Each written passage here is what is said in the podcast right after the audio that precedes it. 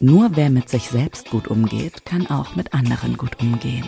Ulrike Bischof. Selbstachtung, respektvolle Kommunikation, Selbstreflexion, Nein sagen können. Nimm dich raus und rein ins Ich. Ulrike Bischoff ist die Supervisorin an deiner Seite. Sie selbst änderte ihr ganzes Leben. Hier hörst du, wie du es schaffen kannst. Zusammen mit Ulrike und Schwarzbrot und Kamille, der Podcast für dein gelungenes Leben.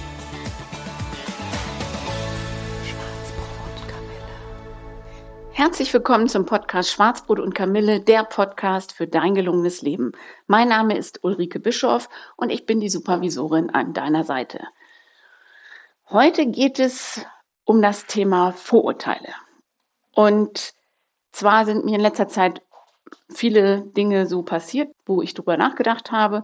Und ähm, aber ich hatte auch so ein Erlebnis der dritten Art, das ähm, schildere ich euch später hierzu. Besser ist es erstmal, wenn ich ein bisschen mit Theorie heute mal anfange, wo ihr, wo ja erfahrt, wie es eigentlich kommt, dass Menschen Vorurteile haben oder sie bilden und was das alles so mit sich bringen kann.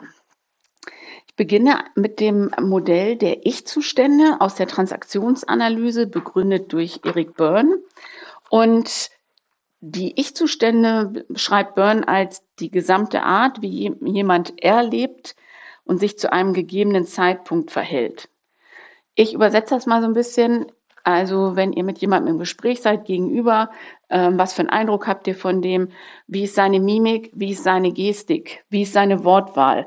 Wie ist seine Stimme? Ähm, was sagt er? Was ist der Inhalt? Wie ist die Körperhaltung? Und ähm, kurzum, also wenn ihr mit jemandem sprecht, ähm, der Gesamteindruck, den ihr habt von der Person, ist die heute in einer guten Mood oder in einer Bad Mood oder ähm, passt, ist das alles stimmig, ist die authentisch, also dieser gesamte ähm, Eindruck. Und da schlage ich den Bogen zum letzten Podcast, Thema Schubladendenken. Dieser erste Eindruck, vermeintliche erste Eindruck, zeigt uns ja auch, ähm, nicht nur wie die Person drauf ist, sondern dass wir eben auch eine Idee haben, also wie wir den, die Person am heutigen Tag mit seiner heutigen Leistung einordnen können.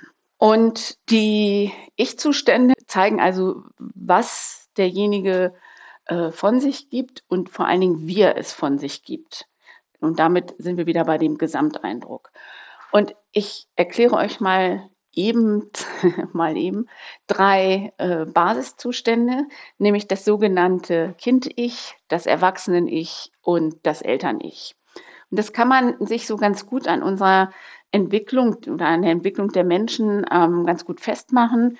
Im Kind-Ich ähm, spielen Gefühle eine wichtige Rolle und der Ich-Zustand des Kindes ist äh, also geht viel über Lachen, Freude, Ärger, Wut, Trauer, also über die ganze Gefühlspalette oder erstreckt sich über die ganze Gefühlspalette. Und in, der, äh, in unserer Entwicklung ist es ja auch so, dass Kinder, die klein sind ähm, äh, und sich erst entwickeln, mh, mm, Schwierigkeiten haben, äh, Denkprozesse beispielsweise erstmal zu verstehen, sondern die haben sehr gute ähm, ja, gutes Gespür für Menschen in der Regel, haben gute Gefühle für andere, also gute Gefühle im Sinne von, die können sehr viel erspüren und ähm, erfühlen. Und wenn die Eltern, äh, Eltern auch, aber wenn sie älter werden, dann ähm, fangen sie immer mehr an zu denken und dann sind wir im sogenannten Erwachsenen-Ich.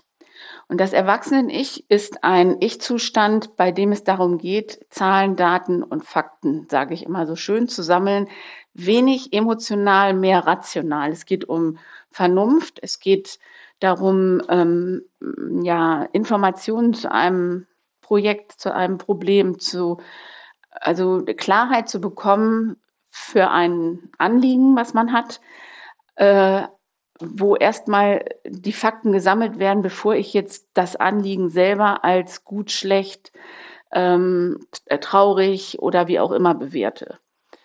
Ähm, stellt euch vor, Raumschiff Enterprise, Data, der äh, Android äh, in der Star von äh, Captain Picard, Das war so einer, der immer dann ins Boot geholt wurde, nicht nur aufgrund der Fülle seiner Informationen, die er sofort parat hatte, sondern weil er wenig emotional war und Emotionen nicht zeigen konnte und eben dadurch auch Entscheidungen ähm, treffen konnte, die rein rational waren. Und sei es das, was weiß ich, der Captain als Geisel irgendwo festgehalten wird mm, und wo eben emotional der Rest der Crew dann sagt, oh Gott, das können wir doch nicht machen. Aber darum geht es in dem Moment nicht, nicht um bewerten, sondern einfach nur, was ist jetzt die logische Konsequenz und was wäre jetzt am sinnvollsten. Schwarzbrot und Kamille. Abwarten und Tee trinken? So legst du los. Und dann gibt es noch den dritten Ich-Zustand, das sind äh, das, das Eltern-Ich. Da geht es um Werte und Normen. Ähm, das heißt, es geht um Verbote, Erlaubnisse, Gebote, was auch viel mit unserer Kultur zusammenhängt. Das macht man nicht. Da sehe ich so diesen erhobenen Zeigefinger. Also wenn die Kinder zu Erwachsenen werden, werden sie vielleicht irgendwann zu Eltern und dann ähm, erziehen sie ihre eigenen Kinder und da müssen sie halt auch viel mit Erlaubnissen, mit Geboten und Verboten arbeiten. Ähm, Erlaubnisse sind deshalb wichtig, weil es gibt ein fürsorgliches und ein kritisches Eltern-Ich. Kritisches Eltern-Ich ist immer, wenn der Zeigefinger oben ist und fürsorglich heißt, ich motiviere meine Kinder zu irgendwas oder ich ähm, äh, sage ihnen, Mensch, mach das wie auch immer. Meine Mutter hat immer ähm, beispielsweise gesagt zu uns Kindern, reist so lange ihr könnt. Ich bin jetzt alt, ich kann es nicht mehr, aber dann könnt ihr was erleben. Und das ist natürlich auch sehr fürsorglich, weil sie sich wünscht, dass es uns gut geht und dass wir was erleben. Ja, warum erzähle ich euch das jetzt alles? Weil mir Folgendes passiert ist.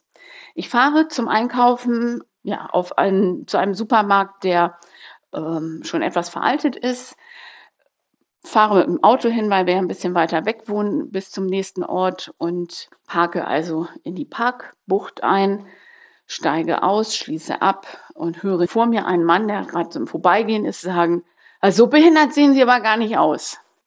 Da gucke ich ihn an, gucke mich um, denke, meint der mich? Ja, ich meine Sie. Äh, okay, ähm, wieso? Ja, Sie können ja noch ganz gut gehen. Ja, und dafür bin ich auch sehr dankbar.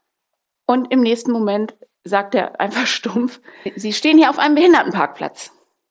Ach, sag ich, das ist mir gar nicht so bewusst geworden. Und bis dahin fand ich diese Unterhaltung auch schon skurril. Aber dann kam der Hammer, dann sagt er zu mir, das sagen sie alle. Also mir war es wirklich nicht bewusst, dass ich auf einen Behindertenparkplatz gefahren bin. Und er hat mir jetzt erstmal schön unterstellt, ich habe das mit Absicht gemacht, ich weiß genau, was ich tue. Vorurteil. So, da hat er bei mir zwei Dinge angetriggert. Einmal, ich mache es ja gerne allen Leuten recht, also als Antreiber. Und ich bin halt auch jemand, der immer zu Perfektionismus leidet, äh, neigt und unter Perfektionismus leidet. Und insofern war dann das Thema letztendlich, äh, dass er genau das angetriggert hat. Ich habe mich also nicht korrekt verhalten.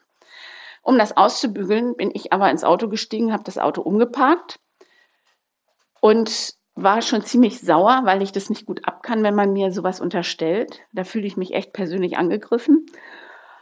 Merkte auch, wie meine Laune so weiter im Keller äh, gesunken ist, habe das Auto abgestellt, steig aus.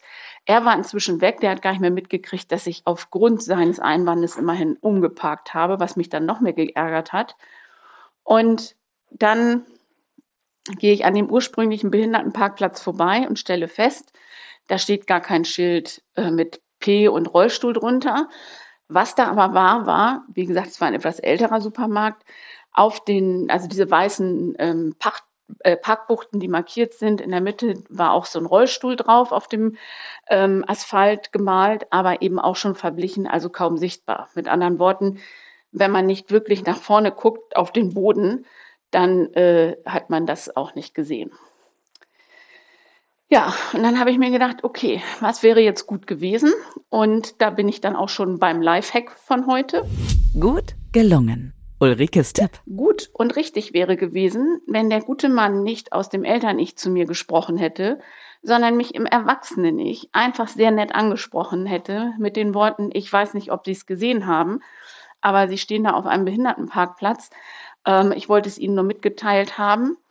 Äh, vielleicht kommt irgendwer, der das nicht so witzig findet.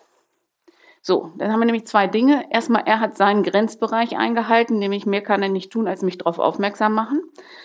Und ich kann mich freundlich bedanken und sagen, oh, das ist mir nicht bewusst gewesen, vielen Dank. Das heißt, er unterstellt mir nichts, er hat nur die Fakten gesammelt. Erwachsene nicht. Und nebenbei hat er dann vielleicht auch noch einen Tonfall optimalerweise, der nochmal ganz freundlich ist. Das Problem, was er hatte, war, dass sein Erwachsenen-Ich, beziehungsweise, ja, sein Erwachsenen-Ich war, hatte eine sogenannte Trübung äh, vom Eltern-Ich.